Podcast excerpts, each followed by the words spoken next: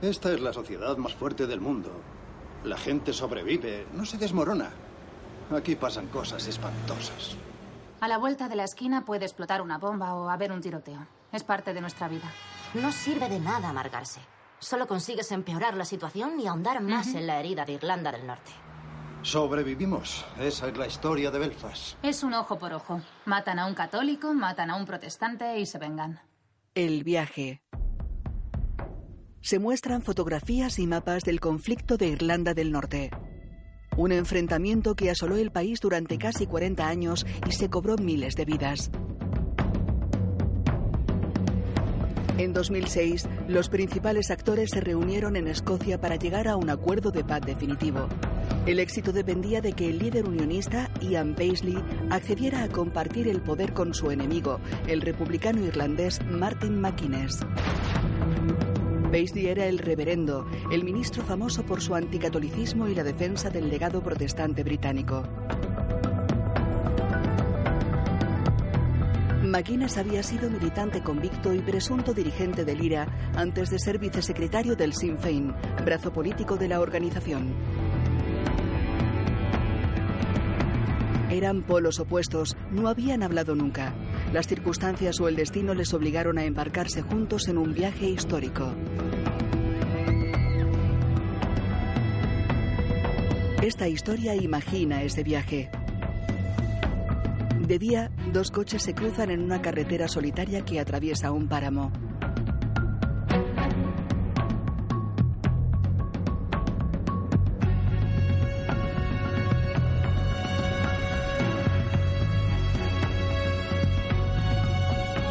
St. Andrews, Escocia, octubre de 2006. Conversaciones de paz. Coches patrulla y agentes armados con fusiles están junto a la entrada de una mansión. Llueve.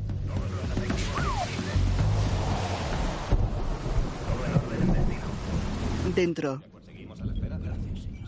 Tony Blair. Harry, primer ministro. Harry Patterson. Ah, arenque ahumado. En un dormitorio. Dime, Harry, ¿qué hago con las bodas de oro de Ian? ¿Le compraste un buen álbum de fotos de cuero? ¿No encontramos nada mejor? Los irlandeses que le han comprado. Bertie va a regalarle una ensaladera tallada de un árbol encontrada en el yacimiento de la batalla del Boyne en 1690. Maldita sea. ¿No podemos robarla? Bueno, antecedentes tenemos. Blair se pone una corbata roja. ¿Y bien? ¿Cómo lo llevas? ¿Sientes la mano de la historia sobre tus hombros? Rodeándome la garganta, más bien. es como ver la Tierra prometida por el lado equivocado de un telescopio. Primer ministro, llevo en esto desde 1972. Me he jubilado tres veces. He tenido más reapariciones que Sinatra. Cada vez que hay un hilo de esperanza me convencen de que vuelva, simplemente porque yo los conozco mejor que nadie. Pero esta vez ha sido la primera que he pensado de verdad. Sí, es posible. Podemos hacerlo. Blair asiente. ¿Se lo dices a todos los primeros ministros? Por supuesto. Pero esta vez sí lo pienso. ¿Por qué ahora? Pues porque los jóvenes luchan por puro gusto. Pero a los viejos les importa su legado. Creo que es el momento indicado. Espero que tengas razón. Se colgó una tarjeta identificativa. Coge una chaqueta y va hacia la puerta. Fuera, tres hombres revisan unos dosieres. Y hablando de viejos, que Ian desaparezca así no ayuda demasiado. Estará más receptivo. 50 años de matrimonio. Se rumorea que fue la última vez que le dijo sí a algo. Blair se va. En una habitación, el reverendo Ian Paisley limpia un zapato sentado ante una ventana. Viste pantalón oscuro y camisa de rayas azules y blancas. Tiene el pelo cano y ronda los 80 años. Lleva gafas, tirantes rojos y corbata de rayas azules, rojas y blancas. Se pone un gemelo en un puño de la camisa. Se peina. Coge una Biblia. Se sienta y lee.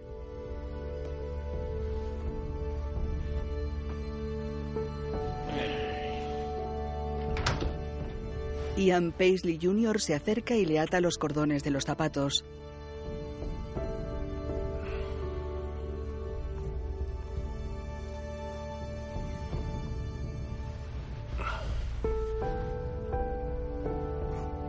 El joven se lleva un paño y un frasco. El reverendo se levanta y mira por la ventana. En off.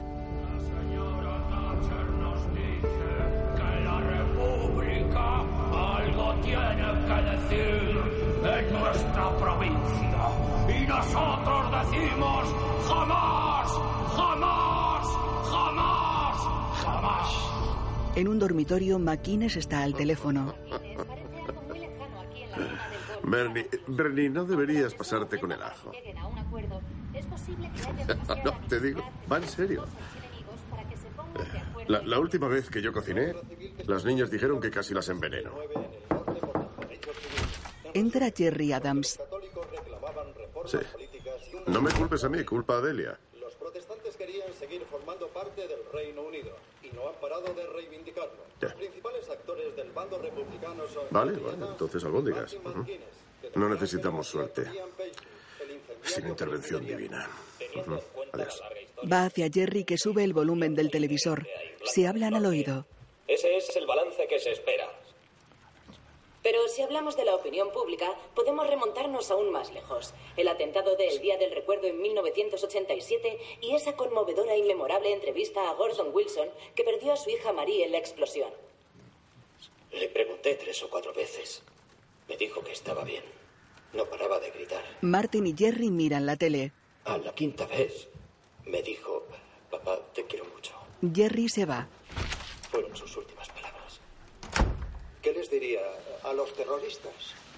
¿A los responsables? Anoche recé por los terroristas. Porque Dios los perdone. En un hall. Bertie, Tony. vamos. ¿El viaje bien? Sí, sí, muy bien. Estupendo. Cinco hombres siguen a los Paisley por un pasillo rojo. Dos mujeres y tres hombres siguen a Martin McInnes y Jerry Adams por uno amarillo. Republicanos y unionistas avanzan por los respectivos pasillos.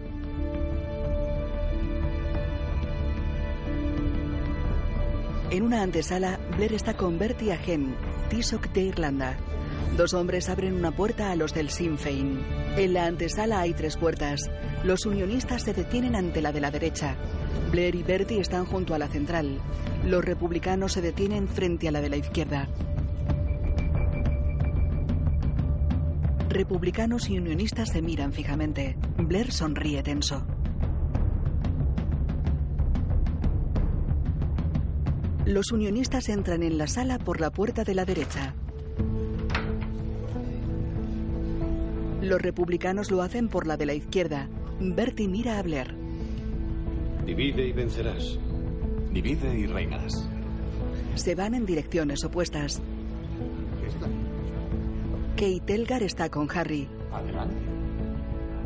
Ella entra en la sala de la derecha. ¿Hablando de confiar en ellos? ¿Reconocer su mandato político?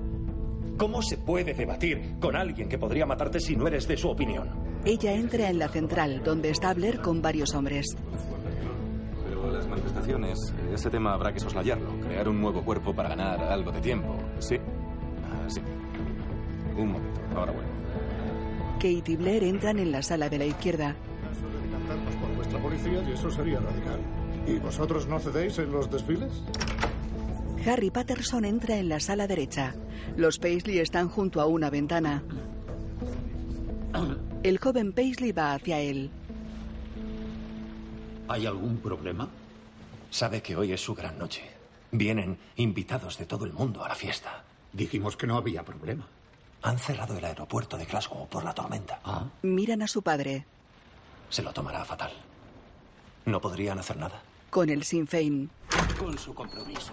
Necesitamos que se comprometa firmemente a... Hola, hola, hola. Eh, Jerry, Martin, tenemos un contratiempo. Eh, como saben, el doctor Paisley tiene que asistir esta noche a la celebración de sus bodas de oro en Belfast.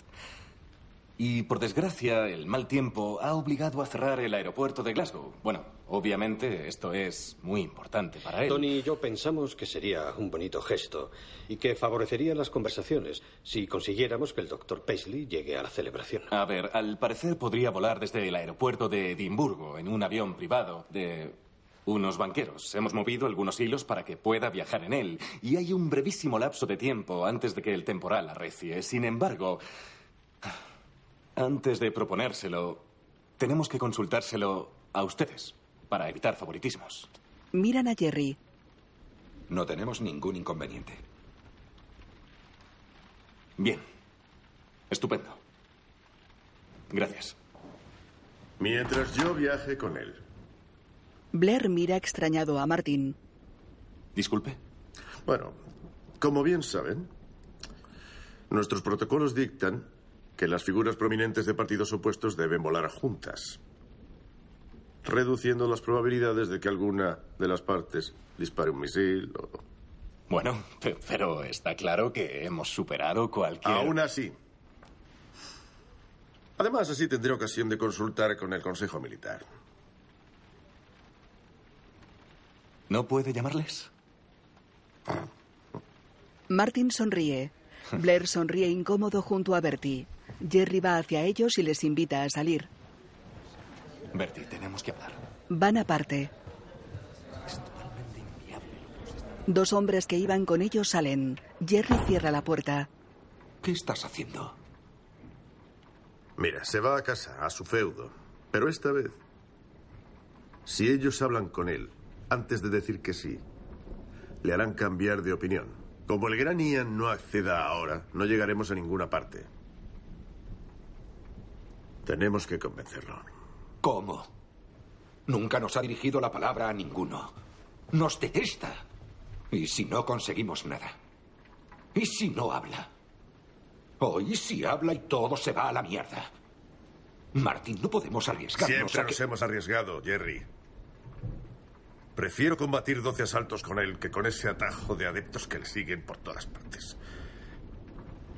Tiene 81 años. Si no le convencemos ahora, no lo conseguiremos nunca.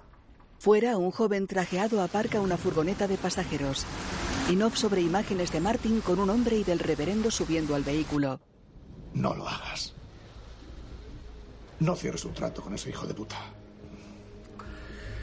No estoy cerrando nada, Rory. Es un simple acuerdo. No es momento para echarse atrás. Anunciamos un alto el fuego, entregamos las armas. Negociamos con los unionistas. Reconocemos que somos parte del Reino Unido. La reina es nuestra reina. Unimos todo eso y lo llamamos victoria. ¿Eso es una victoria? Hemos luchado durante 30 años. No ha funcionado. Nunca nos habrían vencido. Pero nosotros tampoco a ellos. Debería darte vergüenza. Somos soldados y no hay deshonra en la derrota, pero reconócelo de una vez. No lo adornes como si hubiéramos ganado. La política es una apuesta a largo plazo, Rory. Hay que aguantar hasta el final. Obtendremos todo lo que queremos. Puede que ni hoy ni mañana. Quizá tengan que pasar otros 30 años. Jesús, te invito a que nos acompañes. Vela por nosotros y protégenos siempre. Créeme, no se me ocurriría hablar con ese hijo de puta si no creyera que vamos a lograrlo. Te pido una mente despejada en el viaje y no permitas que este vehículo sufra ningún fallo mecánico. Gracias por tu entrega por mí en la cruz. Paisley Jr. abre una puerta trasera de la furgoneta. Papá, tenemos una buena noticia y una mala. Dime, hijo. La buena es que te dejarán en el aeropuerto a tiempo. Y la mala es... Sostiene la Biblia. Abren la otra puerta a Martín. Lo siento, papá, no tuvimos selección. Cierran el portón. Ese me trae sin cuidado. Llegarás al aeropuerto en 60 minutos, no digas nada. No he hablado con él en 30 años. Martin sube. Otra hora no me supondrá problema. Disfruta de la fiesta. Me habría gustado poder ir. Tranquilo, yo me quedo al mando aquí. Cierra la puerta. Kate se acerca al coche. El chofer baja la ventanilla. La borrasca va a empeorar. El avión aterriza a las 7. Si no estáis allí a tiempo, no van a esperaros. Te dejarán entrar directo a la pista, pero a las 7 en punto es tu hora límite. Llegaré puntual a las 6. Jack sube la ventanilla. Lleva un auricular inalámbrico. Mira a los dos pasajeros. La furgoneta se va. Un todoterreno negro la sigue. Harry se acerca a Kate. Los coches pasan junto a un control. De momento todo bien. Kate y Harry entran en el edificio. Los vehículos circulan por una carretera que atraviesa los páramos escoceses. La lluvia es discontinua. La furgoneta tiene cuatro plazas traseras enfrentadas dos a dos. Martin mira serio al frente, sentado junto a Ian. El reverendo cierra los ojos. Jack observa por el retrovisor y sonríe. ¿Les conozco de algo o sus caras me suenan? ¿Mm? Ah, sí, seguro que sí. ¿Salen en la tele? Somos políticos. ¿Sabe a quién llevé ahí atrás una vez? A Samuel L. Jackson. Se lo juro, estuvo jugando al golf. Bueno, no ahí en la parte de atrás, en St. Andrews. ¿Les gusta el golf? Lo cierto es que a mí me va más el cricket, ¿sabes? Vaya, a mí también. ¿Mm? Usted parece irlandés y pensaba que a los irlandeses no les gusta el cricket. Te sorprenderían muchas cosas de los irlandeses, muchacho. ¿Y usted qué prefiere, señor? Yo no tengo tiempo para el cricket. Venga, segurísimo que le conozco. ¿Quién es? A ver. Este señor es el doctor Ian Paisley, líder del Partido Unionista Democrático, fundador y moderador de la Iglesia Libre Presbiteriana. Anda. Ian mantiene los ojos cerrados. ¿Y usted? Él es Martin McGuinness, un exdirigente del ejército republicano irlandés. Presuntamente. Jack asiente. Repiquetea con los dedos en el volante. ¡Qué fuerza! Ian sigue con los ojos cerrados. La lluvia. Y estableceré mi pacto con vosotros, y no será exterminada ya más toda carne con aguas de diluvio. Apuesto que tiene un versículo para cada ocasión, ¿no es así? Ian mira al frente. ¿No tendrá uno para dos viejos enemigos viajando en coche sin que ninguno sepa cómo dar el primer paso? No tengo interés en dar pasos, señor McGuinness. Mira por la ventana. Circulan paralelos a la costa iluminada por el sol. Un helicóptero los sigue. En la furgoneta, una cámara graba el interior desde el retrovisor central. En una sala, Harry, Kate y otras personas están frente a unos ordenadores que monitorizan la grabación. Parece que ha escapado.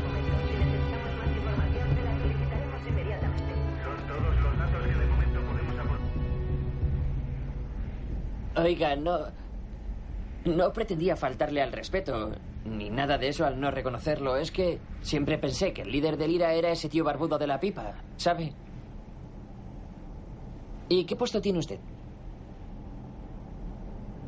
Se podría decir que soy la cara visible aceptable. Martin mira a Ian y enarca las cejas. Las previsiones no son muy buenas. Me parece que va a haber muchos golfistas descontentos. Claro que a usted le gusta el cricket. Buena jugada. Tienen que sentir que pueden hablar delante de ti. Tenemos una oportunidad para ver cómo se llevan. Llevan realmente cuando nadie los observa. Esperamos que lo que tienen en común baste para derribar los obstáculos. Que ellos dos solos, sin toda esa burocracia y esas miradas posadas en ellos, Sean capaces de llegar a un acuerdo y alcancen la paz. Tú eres joven, ¿verdad? ¿25, 26? Aún así tienes edad suficiente para saber quiénes son esos hombres. Ellos son el conflicto. Ellos son la guerra civil. Ellos son la anarquía. Se muestran imágenes de archivo de disturbios callejeros y de la entrevista a Gordon Wilson.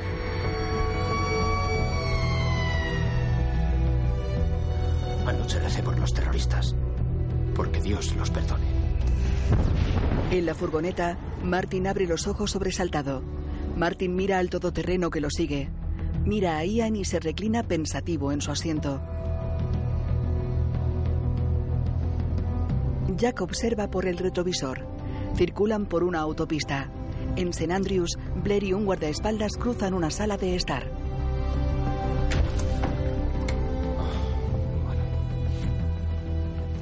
Entran en la sala de monitorización. ¿Qué? Cerró los ojos nada más subirse. Y lleva así los últimos diez minutos. Ah, será posible. Tiene 81 años y últimamente está débil. A Thatcher le bastaban cuatro horas de sueño y un pacto con el diablo. Paisley tiene la energía de diez hombres con la mitad de años que él. Solo es una forma de no negociar.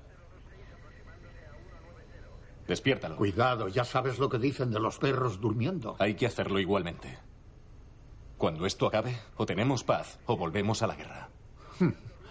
Mira que te gusta ponerte dramático. Jack pone la radio. ¡Lo siento! La apaga. Ay, lo siento mucho. Disculpen. Ian mira su reloj de pulsera. Martin saca un móvil y lo sostiene en alto.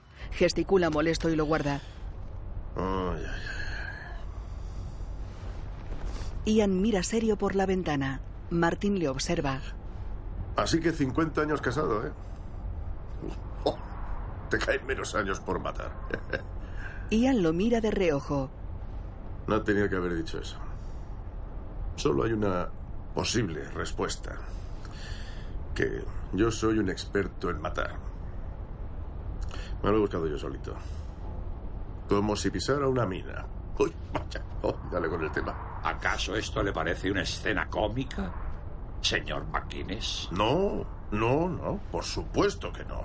Ian mira por la ventana. Solo quería romper el hielo. Yo solo quiero irme a casa. Todos queremos irnos a casa. Sonríe pensativo. ¿No es eso profundo? Mira a Ian. Una ambulancia los adelanta. Martin manipula su móvil. Tiene cobertura. Ian mira impasible por la ventana. Doctor Paisley, ¿tiene usted cobertura en su teléfono móvil? No tengo la menor idea. ¿Podría comprobarlo? ¿Por qué? Lo mira extrañado. ¿Cree que voy a dejarle mi móvil, señor McInnes? No, no, no. Es para ver si tiene cobertura. Pasan junto a un cartel que reza. Edimburgo, 48 millas. Esa fiesta suya de esta noche. Unas pintas de Guinness y un poco de bailoteo. uh, perdón, lo olvidaba. El alcohol es el suero del diablo, ¿no era así? ¿Y qué es eso que dijo sobre bailar? No, no, no, no solo sobre bailar, sobre los bailes en fila. Pobres e inofensivos bailes en fila. Señor McInnes, mi fiesta no es de su incumbencia. Pero para su información, los bailes en fila son tan pecaminosos como cualquier otro. Sus gestos sexuales y tocamientos incitan a la lujuria. No será con mi forma de bailar. Solo le estoy crispando. No, señor McInnes. No crea. Cierra los ojos. Un helicóptero lo sigue bajo la lluvia. Martin mira por la ventana. Jack observa por el retrovisor. ¿Y qué opina usted sobre el gran Samuel L. Jackson? ¿Mm? ¿Le daría la mano si paráramos a recogerlo? Andrew Jackson fue el séptimo presidente de los Estados Unidos. Era presbiteriano ascendente del Ulster. A él le daría la mano. No tengo ni idea de quién es ese Samuel L. Jackson. Ah, es un actor famoso. Pulp Fiction, Jackie Brown. Serpientes en el avión. Esa sigue en cartel, por si le apetece ir a verla. Señor McInnes, no voy al cine desde el año 1973. ¿En serio? ¿Y qué peli fue a ver? No fui a ver nada. Estaba manifestándome fuera. 1973. ¿Qué le sacaría de quicio en 1973? No. ¿Fue el golpe? ¿Mm? ¿Toda esa trama hirió su sensibilidad? Nah. ¿Y tú qué piensas? Desde el 73. Desde el 73. Eh, espere, llamaré a mi abuelo. Operación Dragón. Esa estaría en cartera en el 73. ¿eh? Demasiada violencia, ¿verdad? No. No, esa no era. Yo sé cuál fue. Pues claro. El exorcista. Tu madre está lamiendo. Nos manifestamos pacíficamente fuera. Mientras Ustedes colocaban bombas y las detonaban. Martin mira por la ventana. Un camión los adelanta. Martin sostiene su móvil en alto y lo mueve de lado a lado. Ian se palpa la chaqueta.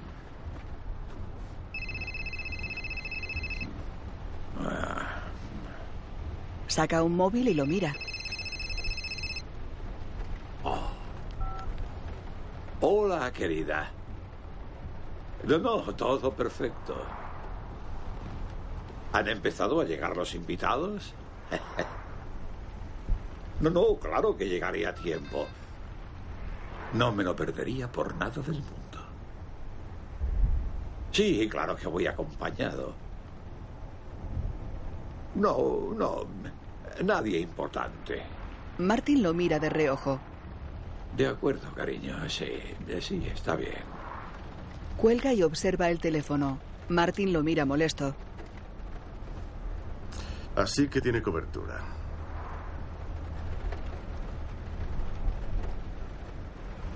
¿Me prestas un móvil, por favor? Solo un par, un par de minutos. No se lo ver- presto. Mi móvil no es para gente como usted. Está bien, vale. Es su móvil. Por supuesto.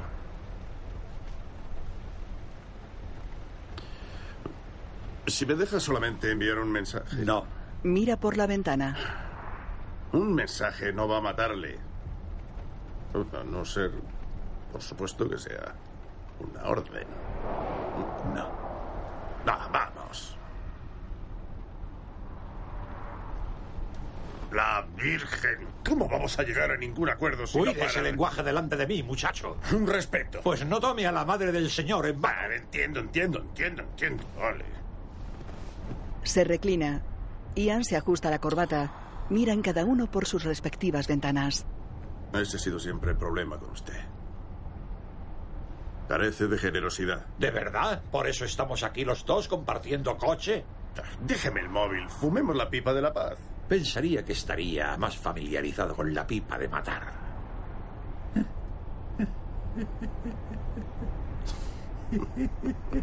Muy bueno. Muy gracioso. Jack sonríe. Ha sido así toda su vida, ¿verdad? O a mi manera o no se hace. No es una cuestión de hacerlo a mi manera, señor McGuinness. Es cuestión de hacerlo como es debido, como Dios manda. Porque Dios siempre le está susurrando al oído, claro. A lo mejor si se esforzara en escuchar, él podría susurrarle al oído también. Ya le oigo susurrar, ya. Válgame Dios. ¿Es usted un hombre casado, señor McGuinness? Sí, lo estoy. ¿Y qué opinión le merece a ella su trayectoria? La sangre que mancha sus manos. Ella me apoya. En lo bueno y en lo malo. Como la suya, No, aceptará mis la manos sangre. no están manchadas de sangre, señor McGuinness. Ah, por favor, pare. Estábamos en guerra y ahora en paz. Una paz que permite a los suyos robar, además de matar y usar también. No es perfecta. Para eso estamos aquí, ¿no? Para arreglarlo. La solución final. Bueno, no me refiero a la solución final, como la de Hitler. Ya, ya, me, me- me refiero a una solución final.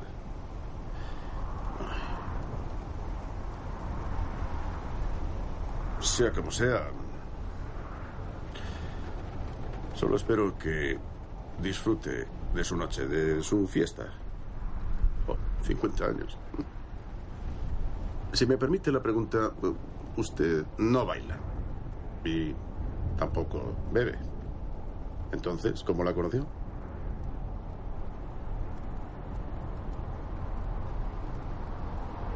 Fue el Titanic. ¿Cuántos años tiene? Su padre tenía un ultramarinos al fondo de Newton Ash Road, justo al lado del astillero donde se construyó el Titanic. Yo estaba predicando en un descampado de enfrente. Había mucha gente. Podía verla. En la puerta de la tienda con el delantal puesto y mis ojos no paraban de volverse hacia ella. Entonces dije que debíamos estar orgullosos del Titanic, que era un logro inmenso. Y alguien gritó, el muy puñetero se hundió. Y yo dije, estaba bien cuando zarpó de aquí. Ella fue la única que se rió. Así que cuando acabé me acerqué hasta donde ella estaba. ¿Para ligársela? Me habría gustado verlo. Ian Paisley ligándose a una mujer. Aunque parezca mentira, yo era tímido y callado en aquel tiempo. Doctor Paisley, usted jamás ha sido callado. Más callado. Estaba en la escalera reponiendo los estantes y entonces se dio la vuelta para mirarme y se le encendieron las mejillas. Me preguntó si podía ayudarme y yo le dije, ¿tienes galletas de avioncillo? Y me dijo, ¿avioncillo? No lo había oído nunca. Y yo le dije, ya sabes, se parecen a las de barquillo. se puso a reír. Lo mira serio. Y eso fue todo. Ian Paisley, el humorista, ¿eh? Dígame una cosa. Después de tantos años, ¿sigue gustándole toda esa jactancia? Esa jactancia. O sea, no le dice nunca, Ian, cállate un poquito. En fin, estando en medio del Parlamento Europeo, llamó al Papa el anticristo. ¿No le dijo que se contuviera? ¿Le pareció buena idea? Sí, y alguien tenía que decirlo. ¿Atacó al Papa? Señor McGuinness, yo no soy un hombre violento, al contrario que usted. Dígame sinceramente lo que piensa. ¿Cree que la Unión Europea es parte de una conspiración para crear un superestado católico romano controlado por el Vaticano? Lo creo y lo es. Brillante. ¿Y usted escribió o no escribió que el escaño número 666 del Parlamento Europeo está reservado para el anticristo? Se sentó frente a él. Ah, magnífico. ¿Lo dice en serio? ¿De verdad se cree todo lo que dice? No me estoy burlando de usted. Tiene derecho a opinar. Me burlo de los pobres infelices cegatos que comulgan con ruedas de molino. Que le votan una vez y otra vez y otra vez. Al político más popular de Europa y al más extremista. Yo soy un mero observador de las enseñanzas de las Sagradas Escrituras. Y reto a cualquier hombre a demostrar lo contrario. ¿Le dijo la Biblia que quemara las casas de los católicos? Nunca he hecho eso. Incitó a la gente a que lo hiciera. Yo predico la palabra del Padre. Usted dijo que los curas y las monjas estaban regalando metralletas. Y era verdad. Por el amor de Dios. ¿Sabe por qué en casi 30 años el IRA nunca jamás ha intentado matarle? Porque usted, con ese fanatismo, con esas campañas, salvemos al Ulster de la sodomía, con sus visiones del anticristo en cada esquina, usted ha hecho muchísimo más daño a los suyos de lo que el IRA habría hecho nunca con mil bombas. Eso es muy discutible y se equivoca. Han intentado matarme al menos tres veces en mi vida. No. Al menos no nuestro bando. En off sobre imágenes de archivo, la furgoneta y la sala de monitores. Casi se puede saborear, ¿verdad? El odio, espeso como la sangre. Se coagula de la misma manera, forma una costra para que no salga el veneno. Pero muy de vez en cuando se escapa un poquito, lo suficiente como para contaminar todo lo que toca. Imagina las torres gemelas cayendo. Dos veces. Justo de esa violencia es de la que estamos hablando. Y todo causado por una riña infantil. Y sin embargo ellos son nuestros luminosos faros de esperanza. Veréis una paliza. Un asesinato. O una bomba que mata a dos o tres personas ya no es suficiente. No desde el 11 de septiembre. Para que el terrorismo sea eficaz ahora tiene que ser masivo. Tiene que ser un espectáculo hollywoodiense. Y estos hombres ya no tienen la determinación para eso, ya no. Pero siempre hay una nueva generación esperando más ambiciosa, más excesiva. Esos hombres y mujeres necesitan que los corten de raíz. Se producen disturbios callejeros. Y tus pasajeros pueden hacerlo si consiguen superar su propio pasado envenenado. Ian mira pensativo por la ventana. En la sala, Harry cierra un micrófono. ¿Cómo vamos de tiempo? Vamos bien, de hecho nos sobra un poco. Perdamos al coche de seguridad. Los vehículos avanzan por una autopista. Jack mira por el retrovisor. El todoterreno toma una salida. La furgoneta toma un desvío. Se dirige hacia una zona boscosa. Martin mira tenso alrededor.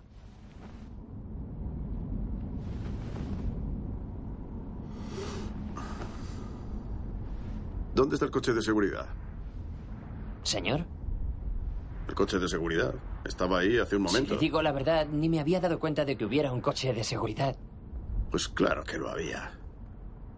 Nos estaba siguiendo. Oh, qué ironía. El gran republicano Martin McGuinness se pone nervioso porque los hombres de la reina no están aquí para protegerlo. No es eso. ¿Cree que alguien va a asesinarlo? Puede que estemos en Escocia, pero esto es territorio calvinista. No es que aprecien mucho a la gente como usted, así que razón no le falta. ¿O es que le preocupa a su propio bando? No diga tonterías. Deberíamos tener protección. Somos políticos. ¿Habla en serio? Oh, así que eso es lo que es. Vaya, ha llegado muy lejos y empezó tirando piedras a los soldados británicos. ¿Acaso es que el pasamontañas ya le picaba? Ahora va bien trajeado, con zapatos relucientes. Está hecho todo un demócrata respetable. Por lo menos yo aspiro a serlo. ¿Me presta, por favor, el puñetero móvil? No. Por radio. Estás a 55 kilómetros del aeropuerto de Edimburgo, no es mucho. Te hemos desviado al Parque Regional de Lomond Hills para darles un poco más de tiempo. Paséate por ahí todo lo que puedas. Procura que no se note. Para cuando salgas del parque queremos que beban del mismo cáliz. Apaga la radio. En la furgoneta, Martin se vuelve hacia Jack. ¿A dónde vamos? Hay un desvío delante. La carretera se ha inundado con tanta lluvia. Es un pequeño rodeo. No nos retrasaremos. Martin lo mira desconfiado. La carretera discurre junto a campos que limitan con zonas arboladas. Pasan junto a un bosque. Jack conduce serio. Martin mira alrededor.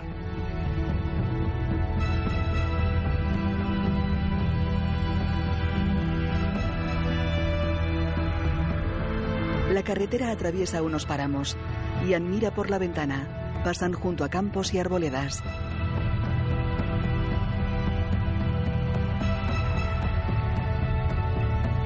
Se adentran en un denso bosque. Martin mira extrañado alrededor. Eh, ¿Qué hacemos en medio de un bosque? Es un atajo, señor. Volveremos a salir a la M90. ¿Seguro? Jack asiente. Un atajo. Jack esquiva a un ciervo, pincha una rueda y choca con troncos apilados.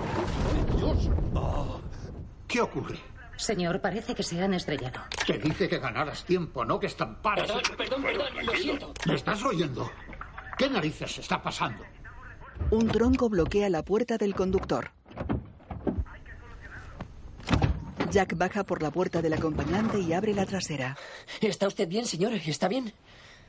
Sí, muy bien, estupendamente. ¿Qué ha pasado? Lo siento, señores, pero un ciervo se me cruzó delante. Pude frenar, pero derrapé. ¿Está usted bien? Perfectamente. Vale, ustedes quédense dentro mientras compruebo los daños. Y estaremos en marcha en un minuto. Se aleja. Están saliendo. Por el amor de Dios, no les dejes salir del vehículo. Jack abre el capó. No pueden salir bajo ningún concepto. ¿Qué están diciendo? No oigo lo que dicen. Ian se pone un abrigo. Martin lo ayuda. Ian se aparta molesto. Jack mira la rueda delantera derecha. Está encajada entre dos troncos. Ian y Martin están frente al coche. Adiós a la fiesta. No, ni se le ocurra decir eso. Vale, esto es... No es ningún problema.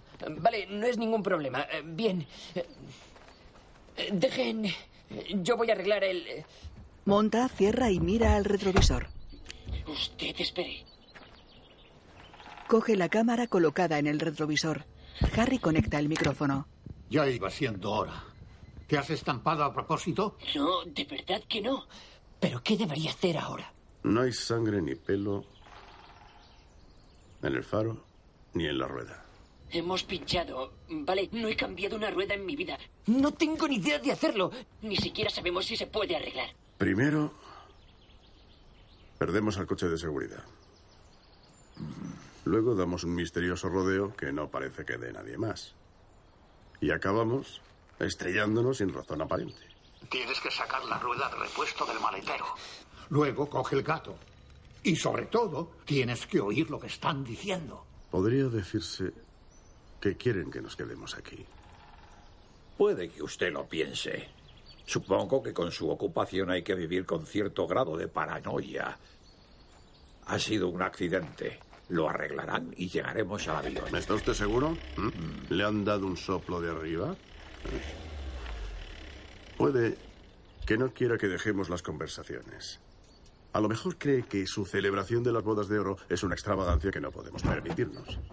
Caballeros, tengo que decirles que al menos el motor funciona, así que eh, si pueden volver al coche, yo cambiaré la rueda y saldremos de aquí en breve. Cierra el capó. ¿Alguna vez has cambiado una rueda, jovencito? ¿Cómo? Tienes que usar el gato para levantarlo y por tanto no podemos estar dentro. En St. Andrews, Blair está al teléfono. Va con Bertie a la sala de monitores. Ahora estoy con Martín. Con la policía. Imposible ponerse de acuerdo. Espero que no te importe. Me pareció justo invitar a Bertie a... Ah,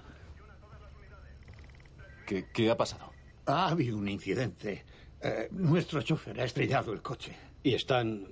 Eh, no, no, no, no. No hay nadie herido que sepamos, pero eh, tampoco le ha pasado mucho al coche. ¿Dónde están? Pues en. en un bosque. ¿Y qué hacen en un bosque? Caminar. Deberían estar llegando al aeropuerto. Me temo que el gran plan de dejar que hablen estaba fallando, así que tuvimos que salvar la situación. ¿Dónde está su seguridad? Se la hemos quitado.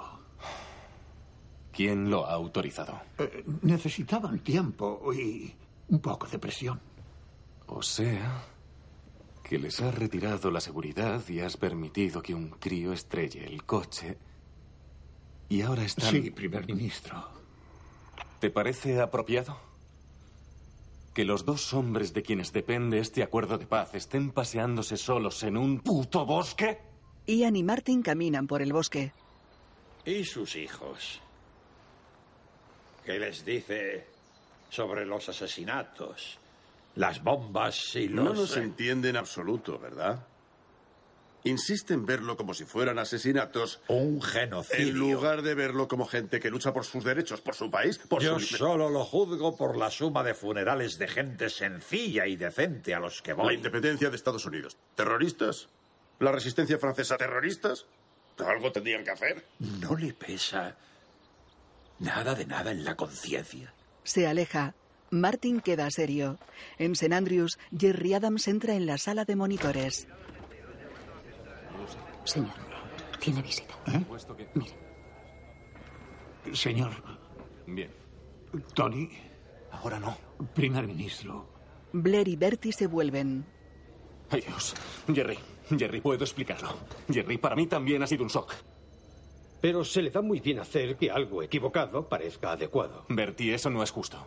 Rory McBride cierra. Jerry se acerca a los monitores. ¿Dónde están? Están paseando por un bosque. Pero están bien. Están bien. Jerry, no se trata de ti, ni tampoco de Martin, ni de esas imágenes, si lo sabes. La visión global. En el bosque, Martin se sienta en un banco de un camino. Si no se hubiera producido el Domingo Sangriento, habríamos desaparecido sin más. Trece personas en una protesta en favor de los derechos civiles asesinadas a tiros por sus británicos. Quien esté libre de pecado que tire la primera piedra como creo que ustedes hicieron aquel día. ¡Vete a la mierda, petulante! Se aleja y le da la espalda. Gesticula furioso y se vuelve. Ian le da la espalda. ¡Trece inocentes! A la mayoría les dispararon por la espalda. Al día siguiente nos vimos desbordados por los voluntarios. La fila daba la vuelta a la manzana. Y obtuvisteis vuestra licencia para matar. Estábamos librando una guerra civil. Que perdisteis. No es. No es lo que está pasando. Se vuelve. Su preciado ejército estaba tan infestado de informantes que apenas podía montar una operación. Yo tengo un mandato político, igual que usted. No se parecen nada a mí. Se aguantan la mirada. Miran alrededor y escuchan atentos. Observan los árboles. El suelo y los troncos están cubiertos de musgo.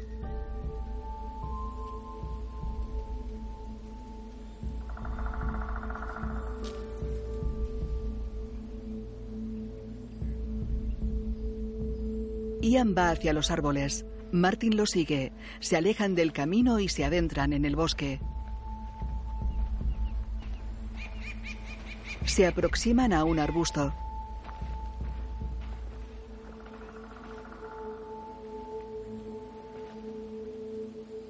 Ian aparta una rama.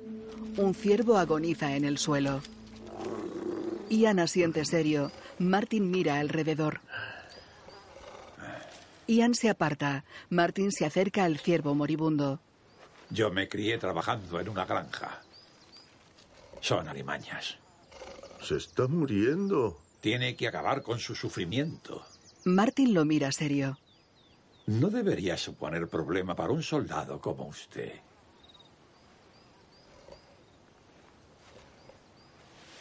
Martin se agacha junto al animal. El venado se mueve ligeramente.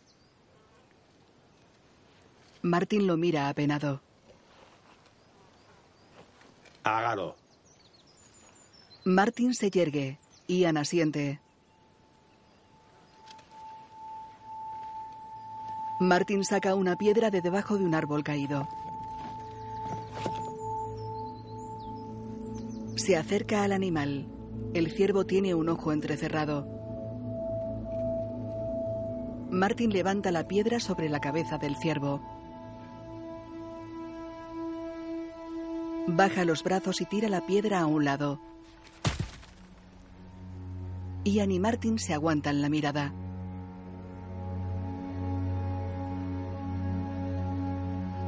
Martin baja la cabeza. Ian lo mira serio.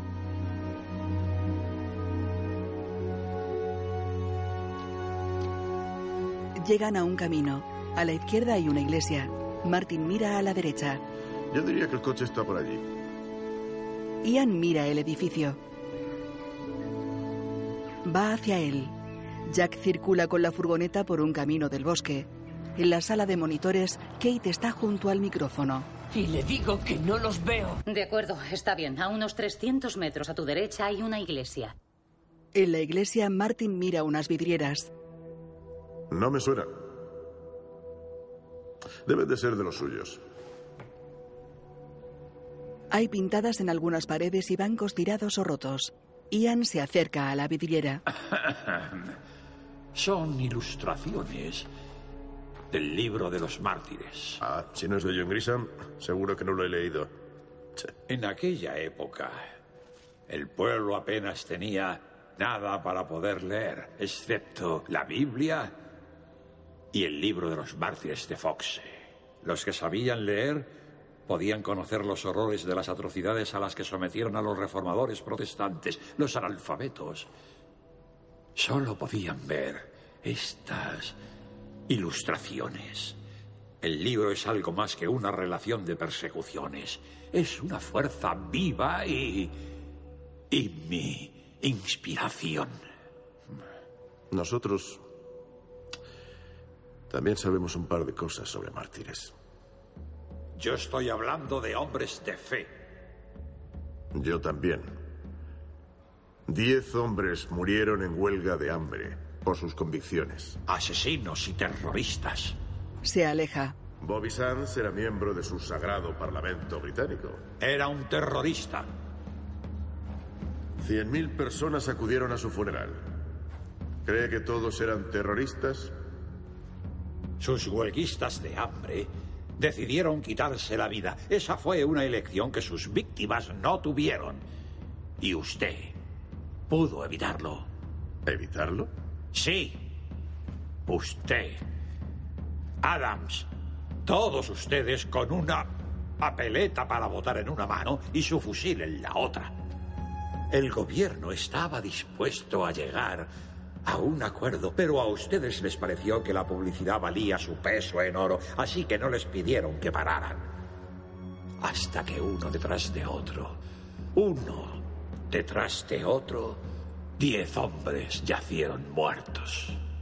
Usted no sabe nada de aquello. Sé lo bastante. De no ser por ellos, no estaríamos sentados a la mesa ahora. Aún no hemos llegado a un acuerdo. Se vuelve hacia él. Su hijo está en la sala de monitores. Maldita sea, ¿a quién se le ha ocurrido? Fue idea mía y asumo la responsabilidad plenamente. No, no, no, no. Bueno, en realidad sí, pero yo soy el responsable. O quizá no. A ver, lo, lo somos todos. Estamos juntos en esto. En fin, son gajes del oficio, ¿no es así? Jerry, no tenían que volar juntos. Martin se ofreció. El Consejo Jerry, Militar de Jerry, Guía vamos, ordena- ya lo sabemos. Escucha, yo estoy de tu lado. ¿Vale? A largo plazo respaldo vuestros objetivos rotundamente, una Irlanda unida. Y hay Kyle, hijo, a corto plazo que... Sí, es posible que acabe siendo largo, también os respaldo. Seguir siendo parte del Reino Unido. En fin, mi abuelo fue oranjista en Donegal, con que... Y en el momento en que accediste a que tu padre viajara con Martin, ya sabías de qué iba esto. Así que, caballeros, estoy entre dos aguas, dos bandos. Pero no estoy a favor de ninguno. Estoy a favor de la paz. Bien. Sé que hará falta un milagro para que ellos dos se pongan de acuerdo. Y si espiándoles lo conseguimos, si en consecuencia hay que desviar el tráfico o cambiar una señal para aumentar las posibilidades, le doy todo mi apoyo a Harry por la iniciativa que ha tomado. Por eso les pido, señores, aunque estén enfadados con razón, que me apoyen en este momento en el que caminamos tan peligrosamente sobre el filo de la navaja. Caminar hasta el final y salir de este hotel directos a los libros de historia. Bien dicho. Ian está en el púlpito. Vamos, reverendo. Nos esperan en el aeropuerto. Ian limpia el polvo del pretil y se asoma. Martin está abajo frente a él. Nunca se me ha dado bien hablar en público, así que no lo hago. Bueno, me las apaño con una pequeña unidad paramilitar. No como usted. Decenas de miles aclamándole. Fue su momento de gloria. Ian lo mira serio. ¿Podemos oír un poco? No tengo el poder que tenía antes. Me siento débil. Venga, puede hacerlo. Déjenos sin palabras. ¿m? En off. ¡Jamás! ¡Jamás! ¡Jamás! en nuestra provincia y nosotros decimos jamás, jamás, jamás. No estoy aquí para ser su entretenimiento. Entonces, ¿para qué está aquí? Ian lo mira serio y queda pensativo.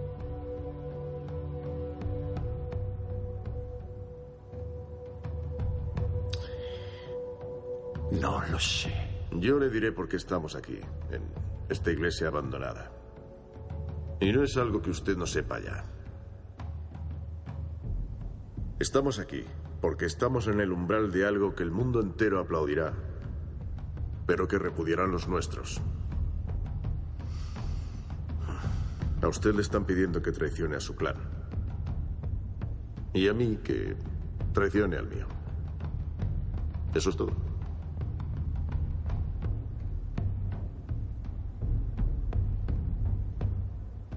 ¿Cómo podemos contemplar hacer esto?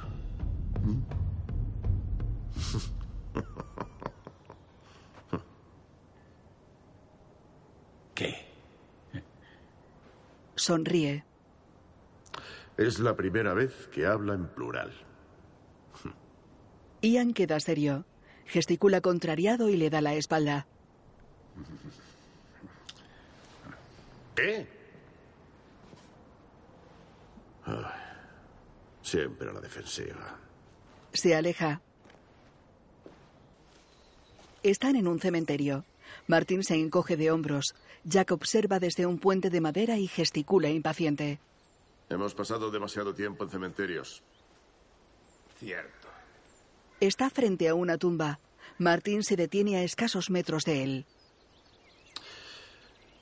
No es que no me arrepienta de nada, es que Está pisando a los muertos. Use el camino, tenga respeto. Martin mira alrededor. Avanza por el camino. ¿Recuerda a Enniskillen?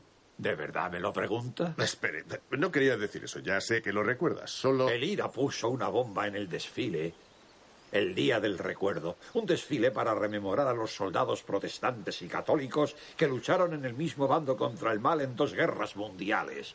Y mató a once, no, perdón, a doce inocentes. Ya sé lo que pasó. Lo, lo que quiero decir es. Weasley y Berta Armstrong, Kitchener y Jesse Johnston, William y Agnes Moran, John Megó, Georgina Quinton, Marie Wilson, Samuel Gold y Edward Armstrong. Ronnie Hill murió después de estar en coma 13 años. Sí, claro que me acuerdo de Ennis Killen. ¿Quiere escucharme, hombre? Nos equivocamos, ¿vale? Ian se vuelve sorprendido.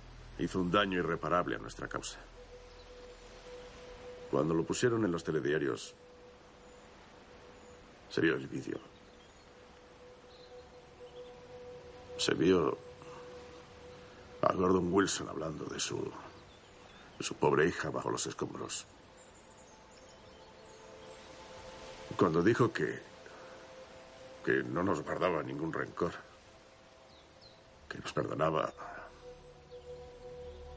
Mi hija era muy pequeña.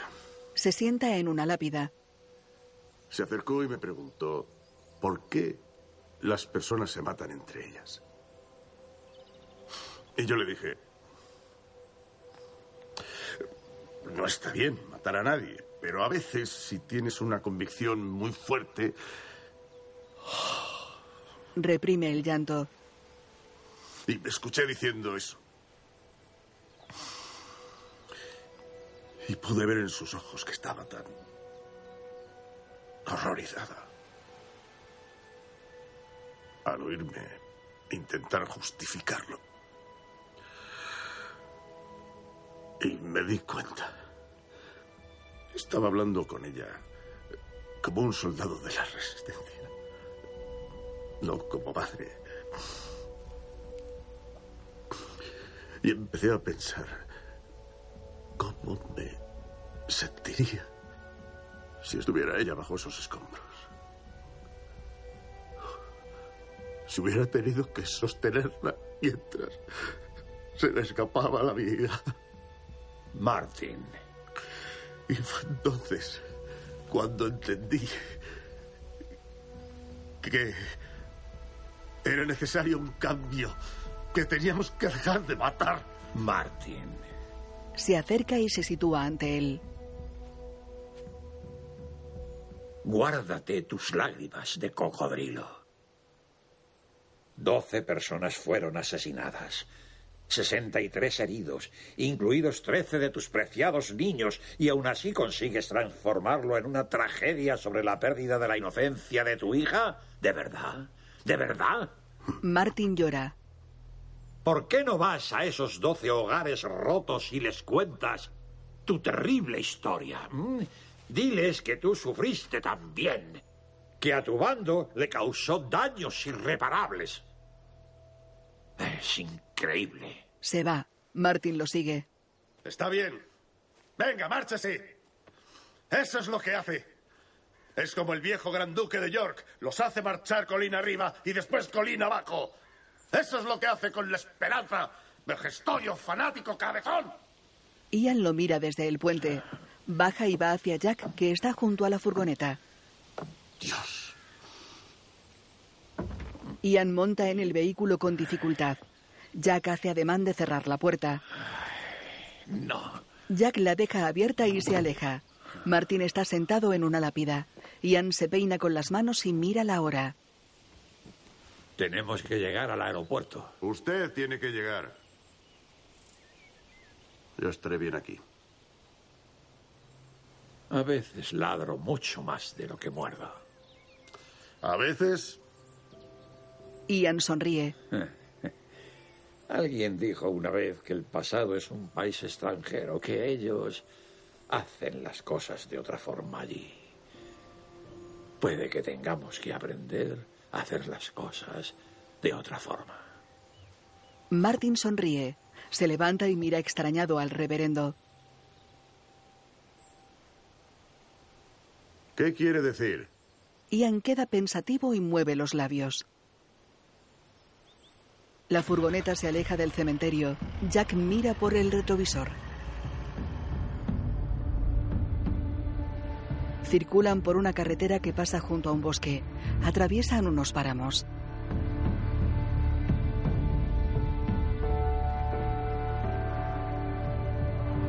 Salen de una zona arbolada.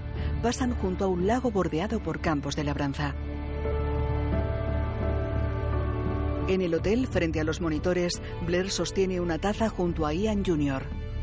¿Está enfadado? Es lo que parece. Se siente acorralado. Harry queda pensativo. La furgoneta circula junto al mar.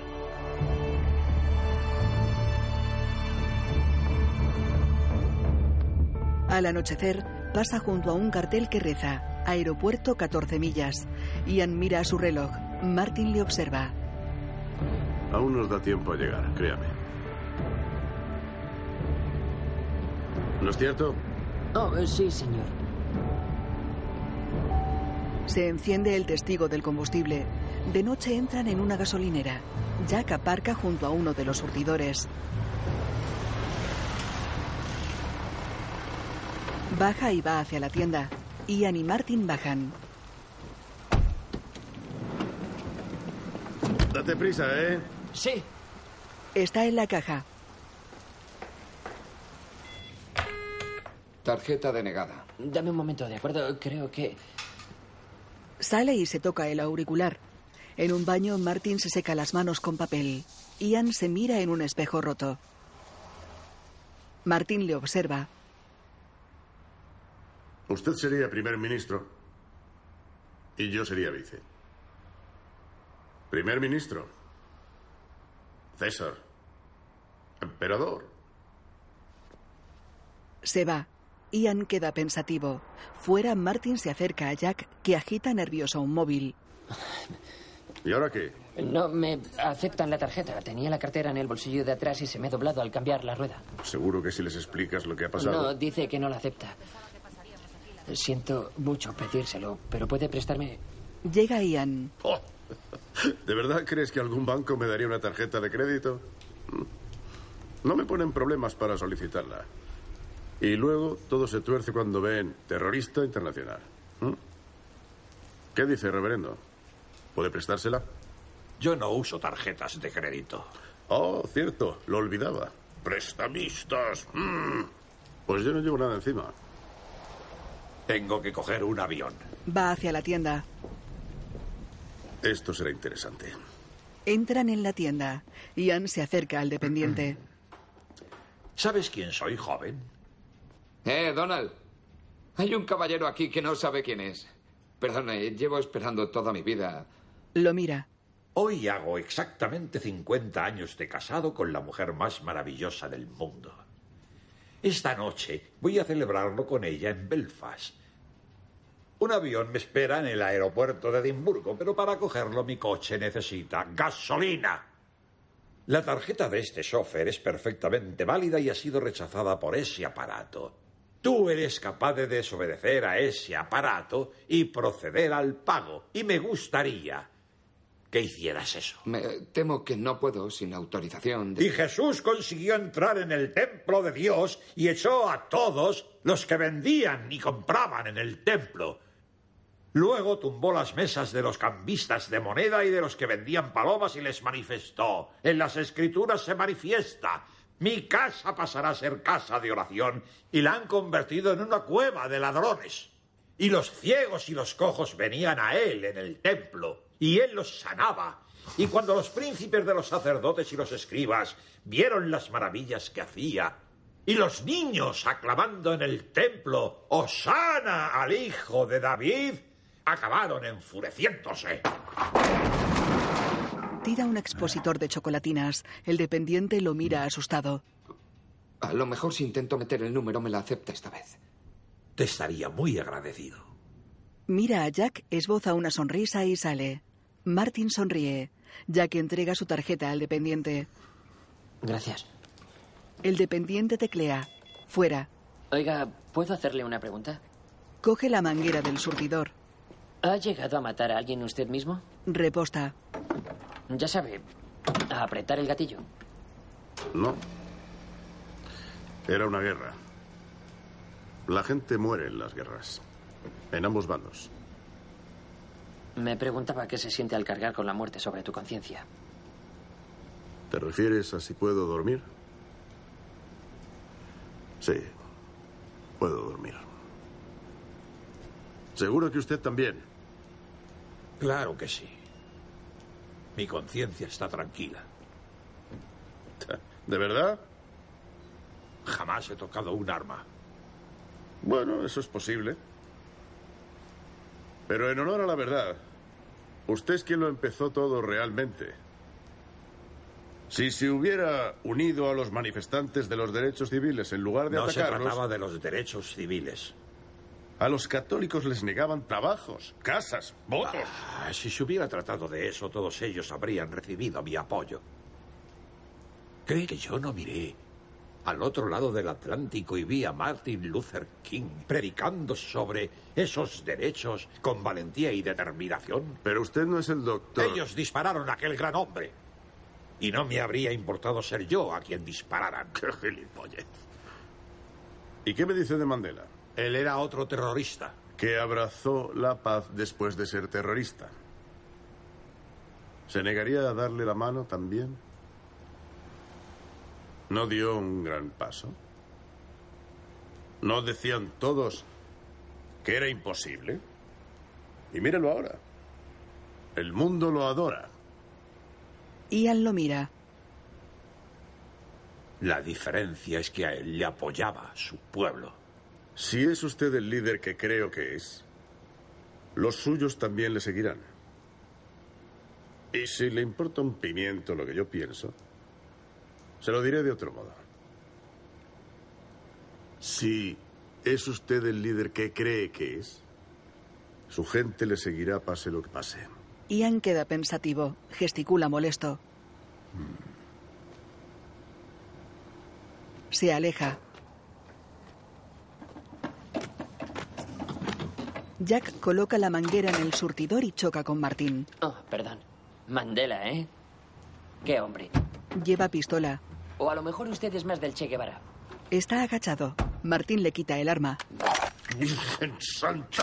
Espere, puedo explicarlo, ¿vale? ¿Qué cojones es esto, eh? Nada, nada, se lo ¿Te, juro. han señor. pedido, ¿Te han pedido que nos mates? No, ¿eh? no, no, no, no, Dios ¿Eh? no. ¿Para eso era esta puñetera No, no, pantomima? es lo contrario. Mire, mire. Cuidado. Lo suelta. Jack saca una cartera y muestra una identificación. Estoy aquí para protegerles. Ian se sienta en su sitio con dificultad. Martin devuelve la cartera a Jack. Entonces, ¿por qué vas disfrazado? No es por nada siniestro. De verdad, solo pensaron que hablarían con más libertad si no era un chofer del gobierno. Pero me pusieron este estúpido pantalón escocés. ¿Cree que quiero llevar esto puesto? Ian saca un frasco. Británicos, sois unos putos inútiles. A Ian se le cayó el frasco. ¿Ve esto, reverendo? Ian se desmaya. De verdad. Deberíamos llegar a este acuerdo de paz nosotros solos y, y quitarnos de en medio a esos payasos. Repara en Ian. Doctor Paley. Santo Dios. Eh, vamos, vamos. ¿Está bien? ¿Qué pasa? ¿Está bien? Lo sienta. Ian, ¿me oyes? ¿Puedes oírme, Ian? Ian se repone. Está congestionado.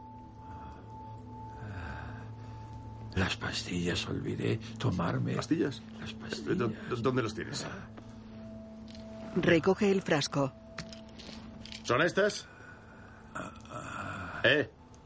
Vale, vale, ya está, ya está. Venga. ¿Cuántas tienes que tomarte? Una. Solo una. Se la da.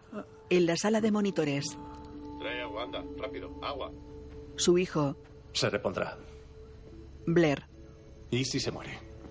Todos lo miran. Perdón, pero... ¿Y si No se morirá. En el coche, Bien. da una botella a Jack. ¿Estás mejor? Bien, bien. Te llevaremos al hospital. No, no, no, no. Lo retiene. Me voy a casa. Pero... Vamos. No me fastidies, hombre. Me voy a No, casa. escúchame, escucha. Estabas hecho un ovillo.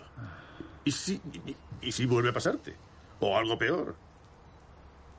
Dime a quién crees que le echarán la culpa de eso. ¿eh? Me lincharán. Eso ya me gustaría. Sonríen. Ian le palmea el brazo. Estoy bien. Bueno, a ver. En la sala de monitores, ¿Cuánto les queda para llegar? Algo más de 15 kilómetros, unos 15 minutos con el tráfico actual. ¿Y qué pasa con el avión? Lleva 40 minutos en tierra y no tardará en despegar. La tormenta va a volver. circulan por el puente de Queens Ferry Crossing sobre el estuario del río Forth. El tráfico es fluido. La luz de la luna se refleja en el agua.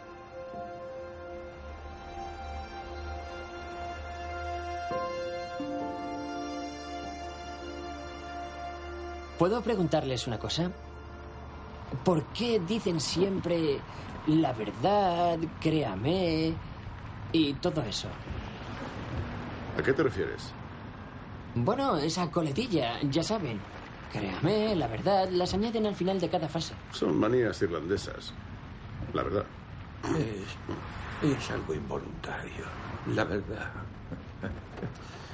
Es casi como si no esperásemos que nos creyeran. Hoy he comido, créeme.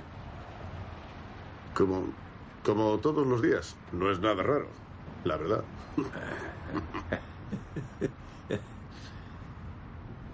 ¿Qué? Oh, nada, estaba. Estaba pensando en. ¿Te imaginas? Algunos de los hombres más famosos de la historia que eran de Irlanda del Norte, Neil Armstrong. Es un pequeño paso para el hombre. Créanme.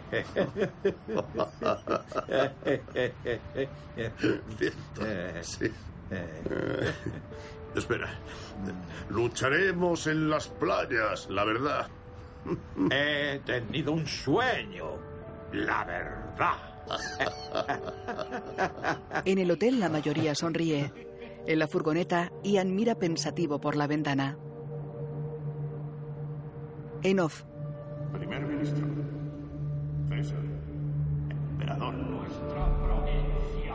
Y nosotros decimos jamás, jamás, jamás, jamás. Échate al arcén.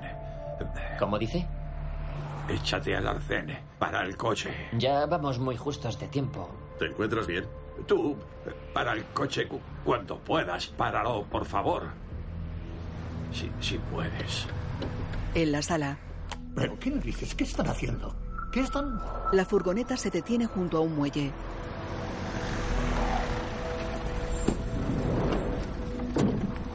Ian baja y mira la luna llena. La cámara del retrovisor graba el interior del vehículo. Debería salir con él. Jack se ajusta el auricular y mira cómo se alejan. Los mártires de las vidrieras. Los he visto cuando me he desmayado. Ellos han moderado mi vida. Me han guiado en todo. Salí en defensa del Ulster y de los complots papales. Me planté en la línea de fuego y creí que ese era mi sacrificio, que ese era mi martirio. Y jamás me tocaron ni me hirieron. No me pusieron una mano encima. Ninguna bala de asesino me ha acechado. He estado en un hospital a las puertas de la muerte y no me dejó marchar. Y ahora, la historia se las ingenia para ponerme aquí contigo. Mi enemigo acérrimo. Y tengo que preguntarme si él tiene una razón. ¿Por qué aquí? ¿Por qué tú? ¿Por qué ahora? ¿Por qué me ha pedido que le dé la mano a un hombre como tú que ha ejercido una violencia tan extrema? Porque ese hombre ha cambiado. ¿Cómo puedo saber que no es una actuación, una farsa, un farol, un ardid? Escúchame. No tienes razones para confiar en mí, ni yo para confiar en ti, pero necesitamos un poco de fe. Y tú eres un hombre de fe. Si sigues tu razonamiento, si, si Dios te ha metido aquí conmigo, es que quiere que me beses o que me mates, y tú no matarás. No me cites la Biblia. Para y se vuelve hacia él. ¿Quién dice que no eres su prueba final? Que no eres Satán en el desierto de Judea, tentándome con el poder. Es que te estoy tentando con el poder. Ian, te gusta ser el hombre importante de la foto, no lo niegues. Y vas a ser ese hombre, porque mereces serlo. Claro que se trata de tus mártires, pero lo estás interpretando mal. ¿Qué sabrás tú de eso? Tú siempre has defendido la protección de tu pasado, de, de tu preciada cultura. Eso no es lo que ellos hacían. A ellos no les interesaba el pasado, a ellos les interesaba el futuro. Ellos iban a contracorriente, no con ella. Ian, el verdadero sacrificio es hacer exactamente lo contrario de lo que les has prometido a los tuyos. Aceptar que arderías en el infierno por ello. Ese es tu bendito martirio. Se miran fijamente. El viento arrecia. Eres el diablo.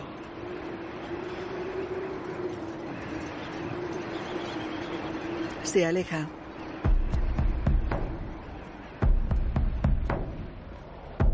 La furgoneta circula por una autopista.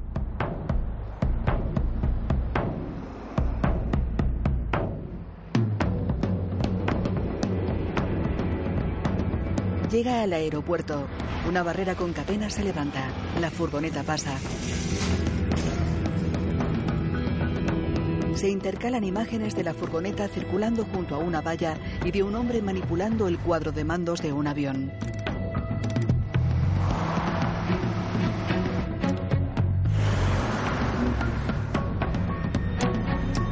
La furgoneta pasa junto a una pista de aterrizaje en la que hay un avión.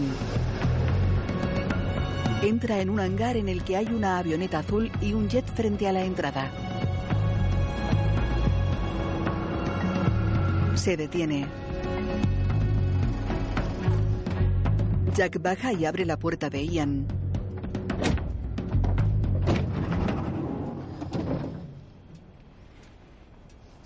Rodea el vehículo y abre la de Martin. Los mira serio.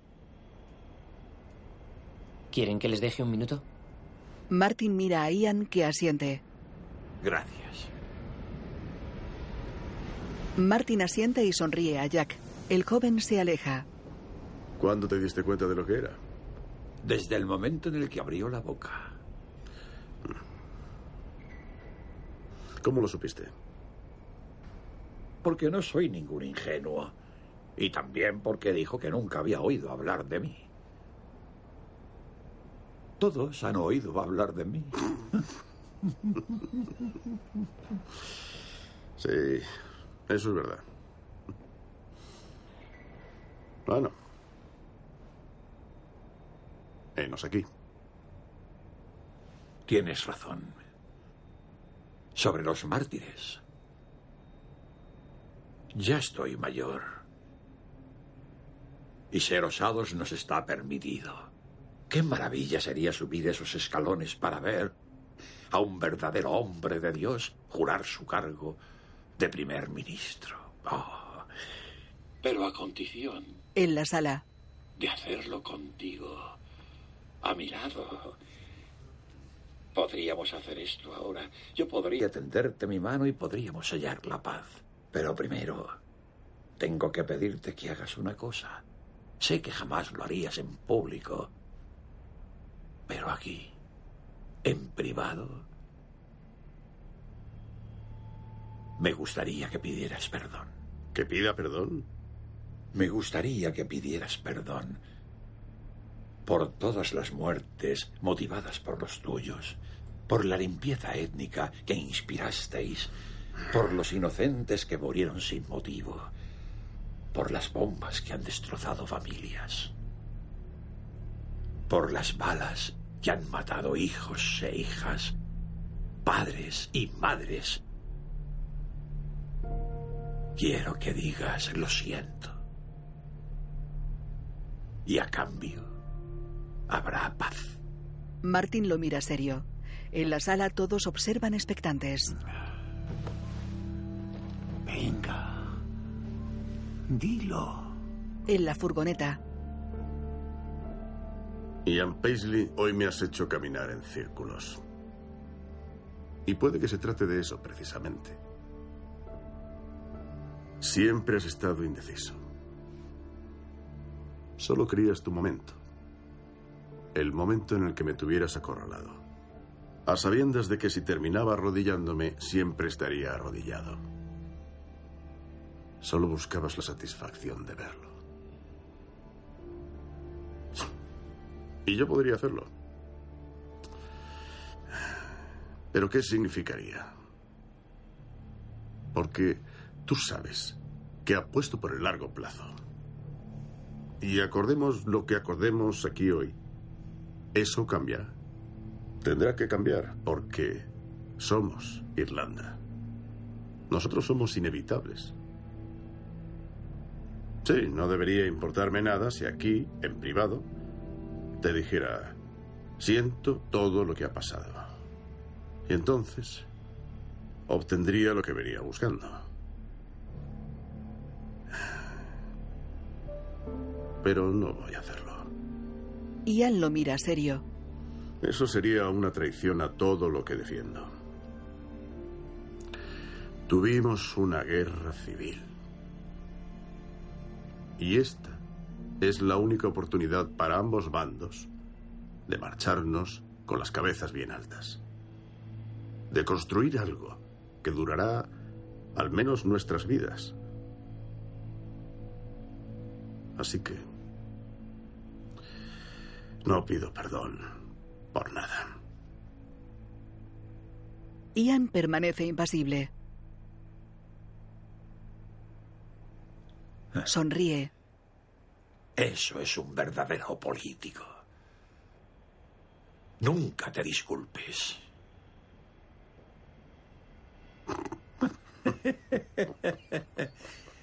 Abomino todo lo que has hecho. Créeme. Le ofrece la mano. Martin lo mira pensativo. Se dan la mano. Abomino todo lo que has hecho. Créeme.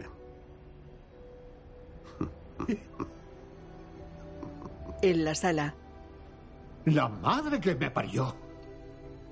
Lo han hecho. Lo han hecho, joder. Lo hemos conseguido.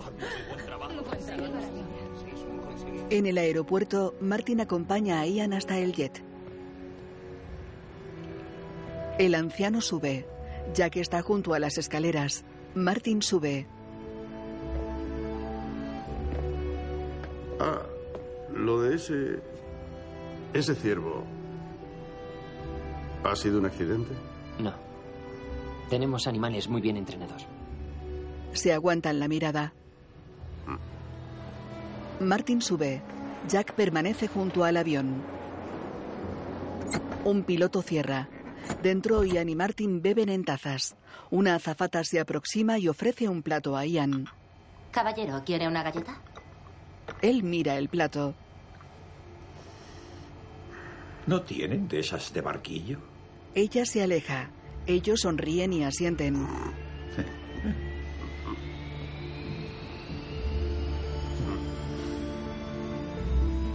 El jet se dirige a la pista. El 8 de mayo de 2007, Ian Paisley se convirtió en primer ministro de Irlanda del Norte y Martin McGuinness en viceprimer ministro. El jet despega y se aleja. Tuvieron una relación laboral tan buena y se profesaron tal amistad que se les conoció como The Chuckle Brothers. Los hermanos Risitas. La paz todavía se mantiene y una nueva generación está creciendo sin la amenaza de la bomba ni la bala.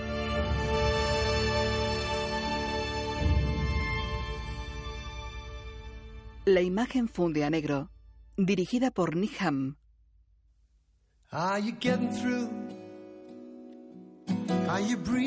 Los títulos de crédito aparecen sobre un mapa de Irlanda del Norte y fotografías de Ian Paisley con Martin McInnes. En todas sonríen. Guión Colin Bateman. Ian Paisley, Timothy Spall. Martin McGuinness, Colm Mini. Tony Blair, Toby Stephens. Kate Elgar, Catherine McCormack. Rory McBride, Ian McElhinney. Paisley Jr., Barry Ward. Jerry Adams, Ian Beatty. Jack, Freddie Highmore. Y Harry Patterson, John Hart. En una fotografía, McInnes y Paisley están con Hillary Clinton. Los tres sonríen.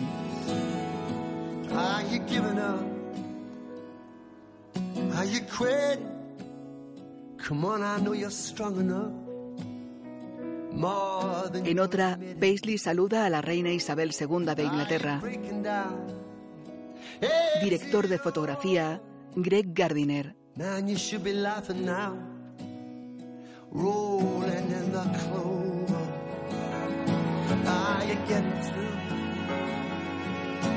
McInnes saluda a la reina en otra fotografía. Música, Stephen Warbeck.